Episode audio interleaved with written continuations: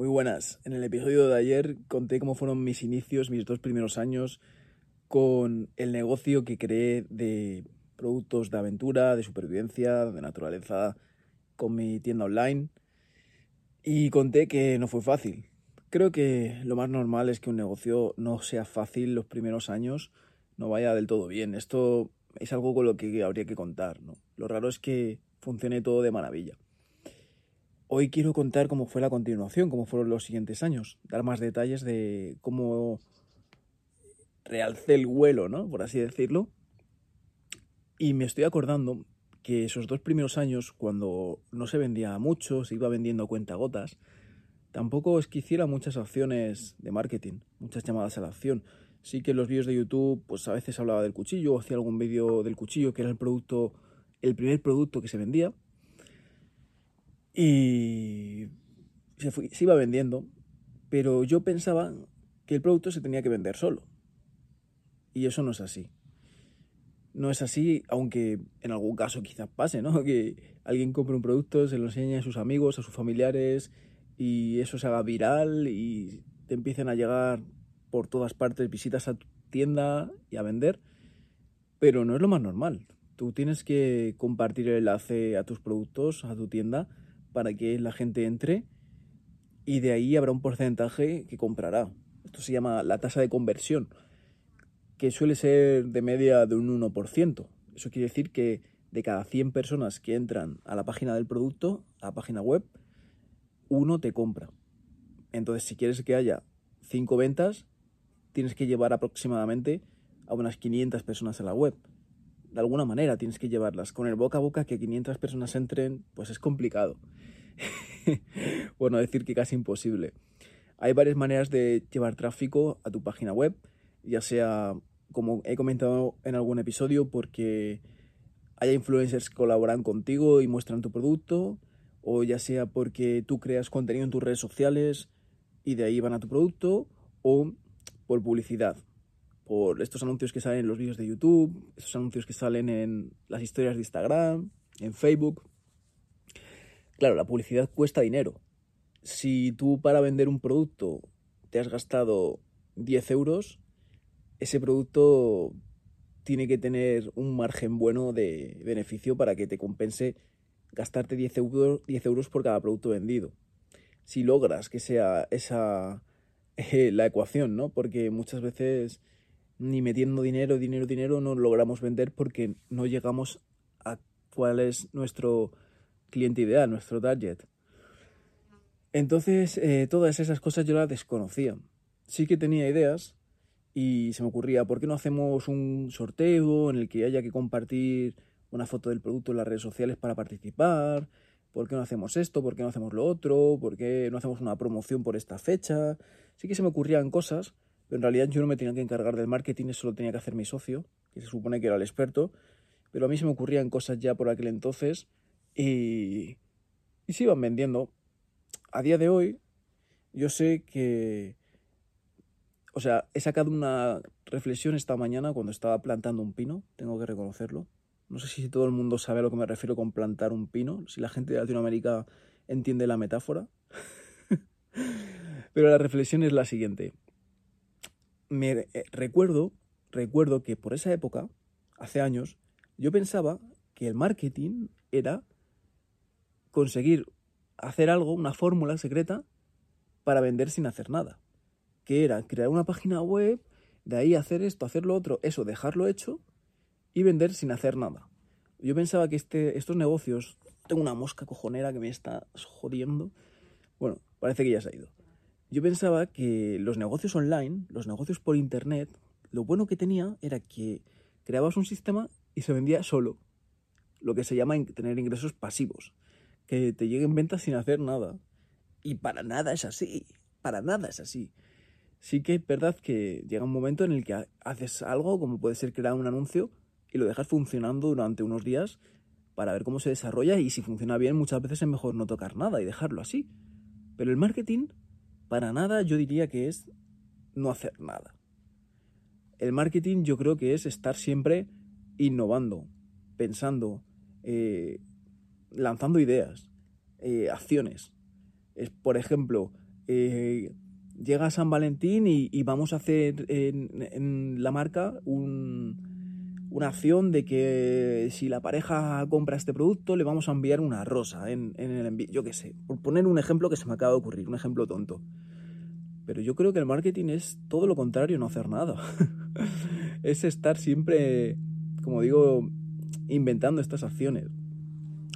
Sí que hay sistemas de ingresos pasivos, pero no sé, no es, no es la esencia de, tener un negocio, para nada. Y tampoco eh, tiene que ser lo más bonito, porque si de verdad te gusta lo que haces, te gusta trabajar en ello. Estamos muchas veces, eh, los que estamos dentro de los negocios online, nos interesa, pensamos en ingresos pasivos, como si eso fuera la rehostia, ¿no? Y se ha vendido mucho la idea de una persona tomándose un mojito en el Caribe mientras gana dinero. Como que eso es lo bonito, eso, eso es un puto sueño, lo primero de todo, eso no es, o sea, es una fantasía, eso no es como funcionan las cosas, ni tampoco debería ser nuestra meta en la vida, o sea, ¿cómo puede ser que nuestra meta en la vida sea no hacer nada? ¿Qué, qué tiene de bonito no hacer nada?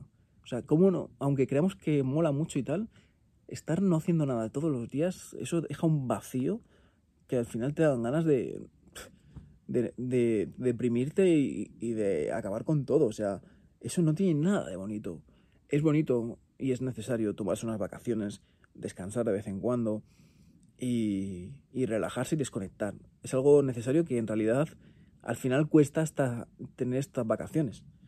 Yo cuando empezó a funcionar mi tienda online, mi marca, eh, dejé de tener vacaciones. Hasta ahora, que pasaron dos años. O sea, Realmente se puede dividir mi trayectoria con los dos primeros años, con un solo producto, con un socio, con pocas acciones de marketing, con poca experiencia y sin haberme yo eh, formado. Y los dos siguientes años es cuando todo empezó a funcionar, cuando yo me empecé a mover, cuando yo me empecé a formar, cuando yo empecé a hacer cosas diferentes. Esos dos segundos años, o sea, esa segunda etapa, no, tenía no tuve vacaciones en esos dos años. No tuve, de hecho, ni más de unos días libres. Como mucho, mucho, mucho podía desconectar durante un día y medio o así y ya sentía que estaba haciéndolo mal. Entonces creo que hay que buscar un equilibrio. Creo que es importante tomarse tus vacaciones y desconectar, aunque es muy complicado. ¿eh? Cuando las cosas te van bien y tienes que estar ahí al pie del cañón, es muy complicado el decir, venga, va, voy a desconectar no quieres porque tienes miedo que de repente se pare la maquinaria. Pero bueno, ese es otro tema. Eh, quiero contar eso, cómo fueron esos dos segundos años. Y es decir que me vino muy bien formarme y aprender, porque si lo pensáis bien, ¿cómo vas a cambiar algo? Algo que no funciona, ¿cómo vas a cambiarlo? Haciendo algo que no estás haciendo. ¿Cómo haces algo que no estás haciendo? ¿De dónde viene esa inspiración? ¿De dónde viene esa información? De fuera. De fuera.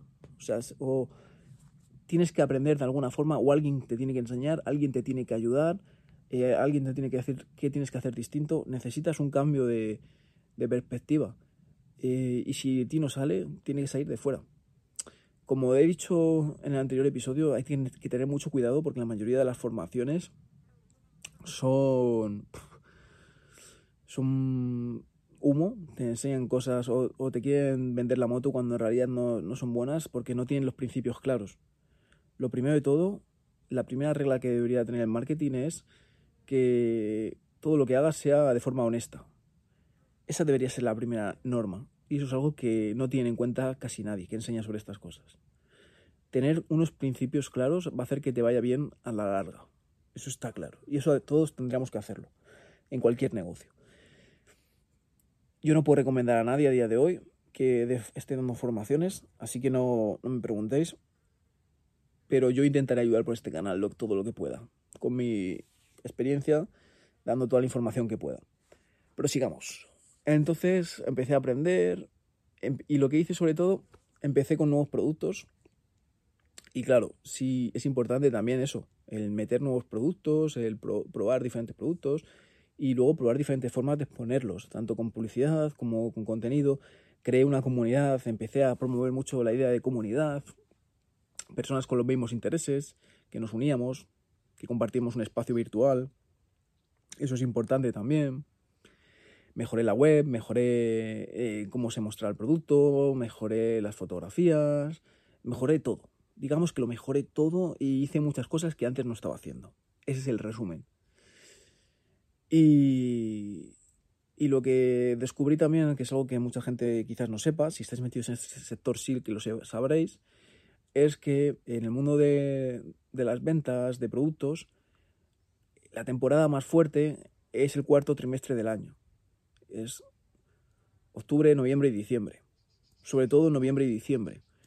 Por el Black Friday y por las Navidades. Y luego Reyes. Pero bueno, prácticamente es eso. Eh, prácticamente es el último mes del año, digamos. Pero para prepararte para ese mes, pues tienes que hacerlo con antelación. Y tener suficiente stock, tener la mano de obra necesaria, eh, tener la suficiente infraestructura, eh, todo lo que necesites, eh, tanto pues cajas, no sé, tienes que prepararlo con antelación, de hecho. Tienes que prepararlo casi medio año antes. Tienes que estar preparándote para esa fecha. Digamos que en esas fechas vendes más casi que en todo el año junto. Igual es una exageración, pero para que entendáis la idea. Y, yo lo bueno que hice es que, por casualidades de la vida, porque yo no sabía esto, que era tan importante prepararse para estas fechas, yo empecé a prepararme bien en... O sea, yo empecé a mejorar mi negocio justamente en verano. O incluso antes del verano. Es que no recuerdo ahora mismo en qué fechas, en qué fechas dije voy a rehacer el negocio, pero a lo mejor era febrero, empecé a aprender y justo empecé a hacer cambios brutales como, como en julio o así. Julio, agosto, esos meses me, los tomé muy en serio, a saco me dedicaba un mogollón de horas y claro, empecé a crecer mucho ahí y empecé a tener más producto ahí y llegué bien para tenerlo todo organizado para las navidades. Y este año pues estoy ahí preparando todo lo que puedo eh, con tiempo, pero me está costando porque tenía el proyecto de esta casa en la que estoy viviendo, en la que estoy reformando, que estoy mostrándola con YouTube, y eso me ha quitado mucho tiempo, también la compré, me, me quitó capital, no me quitó, fue una inversión, pero, pero es como que le he quitado foco a la tienda y ahora me tengo que poner las pilas como sea rápidamente porque el tiempo vuela. Y no sé, me gustaría haber contado más de, de, cómo fue ese realzar el vuelo en el negocio. Pero es que realmente no. Ahora mismo no se me viene a la cabeza eh, muchas cosas. Lo único que deciros que, que eso, que me replanteé si seguir o no con el negocio. Al final decidí que sí. Me volqué de lleno, le puse foco, que es algo muy importante. El, el ponerle foco, decir, me centro en esto, pongo toda mi energía lo pongo todo, pongo toda la carne en el asador, como se dice aquí, y, y, me fue bien porque a veces, o sea, porque casi siempre cuando pones el alma en algo es complicado que no te salga bien. Cuando pones toda tu energía, todo tu empeño, todo tu esfuerzo en algo, es complicado que no salga bien. Y como conté en el episodio anterior, pues puede que al principio no salga bien con la primera idea, con, con los comienzos. Pero también dije que al final vas pivotando, vas cambiando esto, cambiando lo otro, te caes, te levantas y termina saliendo bien. Esto es algo que es una idea que quiero dejar clara y sobre todo, eso lo dije en el anterior episodio, pero en este quiero dejar clara la idea de que cuando pones tu energía, cuando pones tu foco en algo y pones la vida, eh, hay resultados. Y como dije antes, sobre todo, cuando cambias, cuando cambias cosas. Si algo no está saliendo bien haciendo una cosa, haciendo lo mismo de siempre, no va a salir bien. Tienes que cambiar lo que estás haciendo. Creo que con esto terminamos porque es una idea muy interesante. Nos vemos en el siguiente. Un abrazo y a cuidarse.